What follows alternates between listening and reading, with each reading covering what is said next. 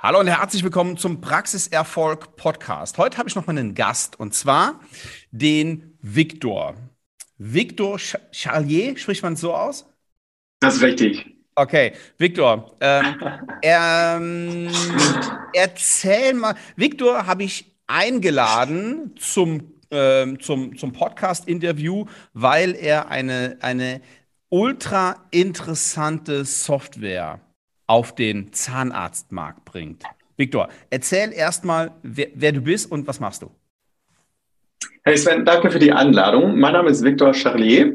Ähm, wir bauen Roger. Roger ist der erste virtuelle Assistent für die Zahnarztpraxis. Der automatisiert die gesamte Patientenverwaltung, HKP-Verwaltung, Kommunikation. Ähm, das machen wir mit viel künstlicher Intelligenz und äh, einem fantastischen Team äh, aus Zürich und Berlin. Und genau, das ist meine, meine Story. Ich bin eigentlich Betriebswirte. Äh, von Grunde auf, habe in St. Gallen studiert, komme eigentlich aus einem ganz anderen Feld. Ähm, aber weil ich das Leben lang Startups gebaut habe und meine letzte Station Plus Dental war, die ich beraten habe, ähm, genau, bin ich dann letztendlich in den Dentalbereich gekommen. Was hast du bei Plus Dental gemacht? Hey, Plusental ist die größte virtuelle Kette in Europa mit 300 plus Standorten. Ähm, die machen Plusental, Dr. Smile, die machen ähnliche Modelle äh, alleine, ja, und zwar direkt an den, an den Patienten über Partnerpraxen. Und was ich da gemacht habe, ist die internationale Expansion. Ja, und mit der internationalen Expansion kommt natürlich auch die Verantwortung des Landes, was natürlich bei solchen Spielern wie Plusental letztendlich heißt, naja, was ist deine Umsetzungsquote? Die verkaufen zwar nur ein Produkt, dafür sehr gut. Und die wichtigste Kennzahl ist eben von den Patienten, die reingelaufen sind, wie viele letztendlich kaufen ein Produkt. Okay, so. Und jetzt? Was machst du jetzt?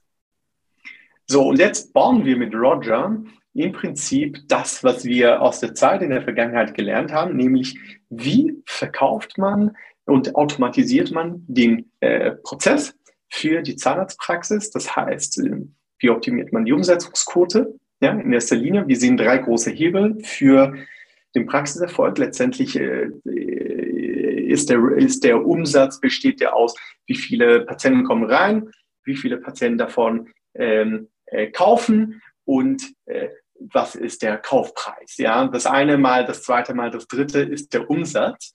Und die Frage, die sich ein Betriebswirt natürlich stellen würde, ist, wo liegt äh, das größte, das größte Umsatzpotenzial brach? Und das ist tatsächlich in diesem Kernstück in der Mitte. Umsetzungsquote. Weißt du, Sven, was die Umsetzungsquote in Deutschland ist? Der HKP in deutschen Zahnarztpraxen. Mhm. Ja, da kann ich mhm. tatsächlich nur schätzen. Ich ja. schätze äh, ah, 70 Prozent? Ja, gut geschätzt. 30. Weniger als die Hälfte. Mhm. Verrückt, oder? Woher hast du diese Zahl? Verrückt. Die haben wir natürlich kommuniziert, also die kommunizieren äh, uns die Abrechnungszentren einerseits. Andererseits kenne ich die natürlich aus den großen Betrieben, äh, die ich aus meiner Vita halt kenne. Und wir sehen die auch bei uns intern. Denn wir haben natürlich äh, Tausenden von Datenpunkten und können das messen. Unser, der Durchschnitt der Kunden, die zu uns kommen, haben, äh, ist sogar tiefer als 30 Prozent. Also ich, äh, ganz ehrlich, ich kann mir das nicht vorstellen. Ja. Äh, für mich war das völlig verrückt. Aber ich schau. Weiß, ich weiß, dass es, ich weiß, dass da einiges im Argen liegt, weil so wie ist der, wie ist der äh, normale Prozess in der Zahnarztpraxis? Der Patient kriegt einen Heil- und Kostenplan, der wird erklärt, ähm, mhm. Der wird dann ähm, zur, zur, Kasse geschickt und wenn es ganz doof läuft, kriegt der Zahnarzt den irgendwie nie mehr wieder zu sehen. Aber dass das so häufig passiert, mhm. erstaunt. Also fairerweise muss man sagen, Sven, gell, es besteht, ähm, es gibt Fälle, da schreibt der, der Zahnarzt auch zwei Pläne ja, als Alternative. Ja, Entweder genau. das eine oder das andere. Ja, die ja. müsstest du natürlich abdiskontieren. Okay, Dann gibt es natürlich auch die Fälle, die kann sich der Patient äh, gar nicht leisten, mit Biegen und Brechen nicht. Und dann gibt es die Fälle, äh, die gehen nicht durch und dann wird es halt super kompliziert und irgendwann wird es in Vergessenheit geraten. Aber die, die, der Hauptfall ist tatsächlich der, die Pläne werden geschickt und dann wird erwartet, dass der Patient auf einen zukommt. Und dann hört man oft so Sätze wie, ja, wir sind ja eh schon voll. Äh, ob die jetzt nicht kommen, dann kommen die halt drei Monate später oder in das nächste Jahr. Und das ist halt ein großer Trugschluss. Was ist der Trugschluss dahinter? Ist, naja, du bereitest einen Patienten vor auf einen Kaufvorgang und du schiebst ihn in diesen Kaufprozess äh, bis zur Hälfte dieses Prozesses. Und das Einzige, was fehlt, ist dieser schwebende Umsatz noch zu realisieren. Und ab dem Moment fliegt dir der Patient raus. Das heißt, der ganze Aufwand, den du bis da hattest, war umsonst. Das heißt, die halbe Zeit sind deine Stühle besetzt mit Patienten, die nicht kaufen, halbiert natürlich deine Stuhlstunde. Also ich übertreibe, gell? aber letztendlich ist das das Problem. Ja, die Leute sind, die Praxen sind voll, aber mit Leuten, die nicht kaufen.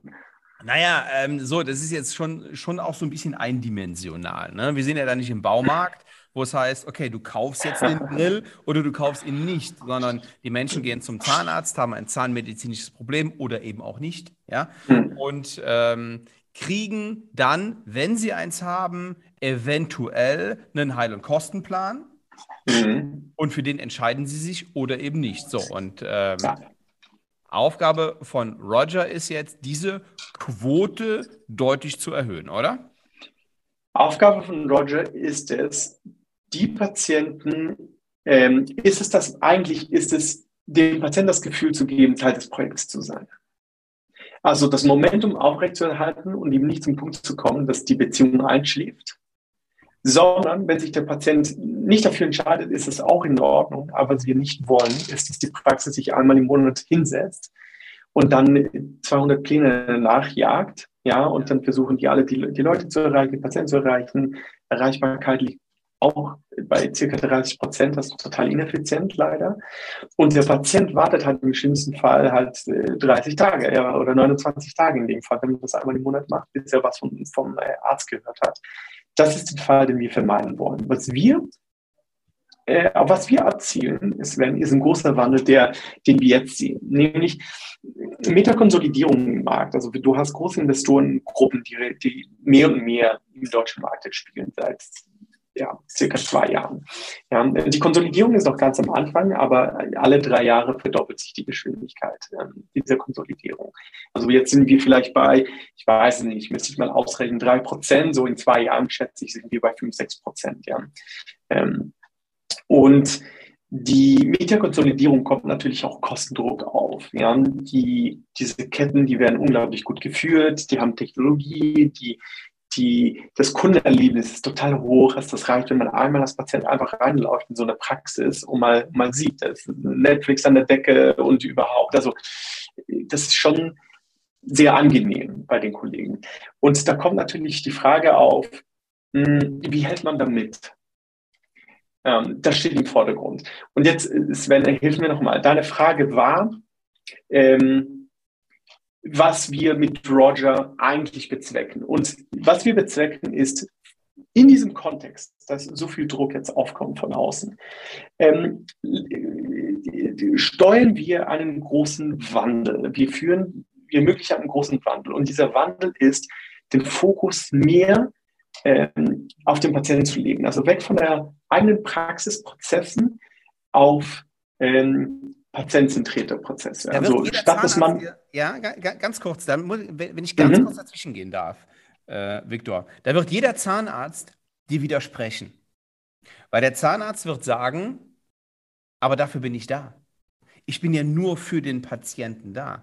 Ich, be ich behandle den Patienten. Genau. Ähm, nehme mir sehr viel Zeit für die Aufklärung, fürs Erklären. Ich äh, nehme mir mhm. sogar noch, ich kaufe mir sogar noch ähm, Ressourcen und Personal, um die Aufklärung noch besser zu machen. Und jetzt mhm. ähm, kommst du daher und sagst, der Patient steht nicht im Mittelpunkt.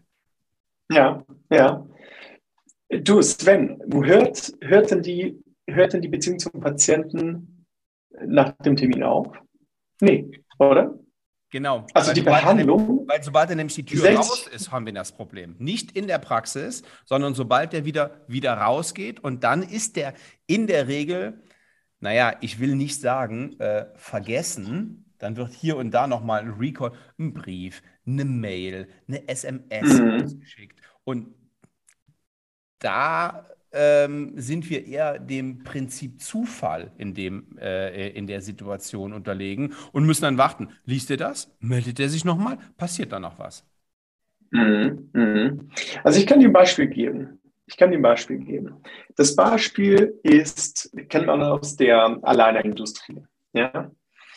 Ähm, da wird mit viel Automatisierung gearbeitet. Und zwar den Kontakt mit dem Patienten vor dem Termin, nach dem Termin, weil äh, die, die, die führen den Patienten durch, den, durch die Behandlung und der Patient entscheidet sich dann quasi in der Kommunikation mit dem alleine Anbieter für oder gegen die Behandlung, also gar nicht mit dem Partnerzahnarzt, den den Intraoral-Scan macht. Okay. Ja. Also die Kommunikation läuft zentral über, über die IT der Alleiner-Anbieter. Äh, und äh, da stellt man als Beispiel fest, wenn du als Patient einen 40 äh, Tage auf dein HKP wartest, dann hast du vergessen schon, worum es ging. Ja, das ist zu spät.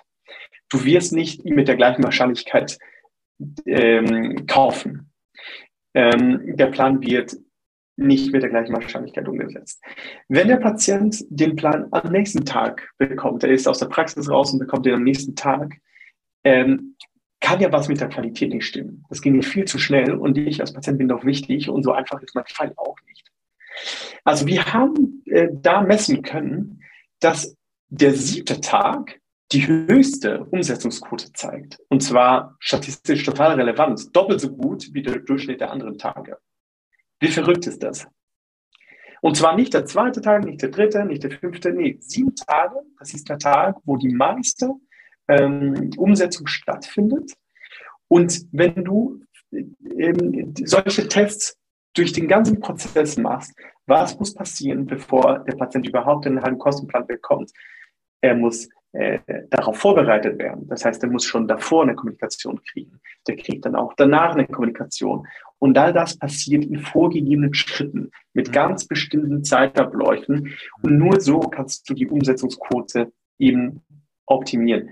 Der Patient fühlt sich beim einen Fall als Teil des Prozesses oder des Projekts und im anderen Fall eben nicht. Und wenn man sich mit dem Thema nicht auseinandersetzt, dann kauft man sie auch nicht. Und dann hat man die Zeit des Patienten vergeudet und die Zeit des Zahnarztes.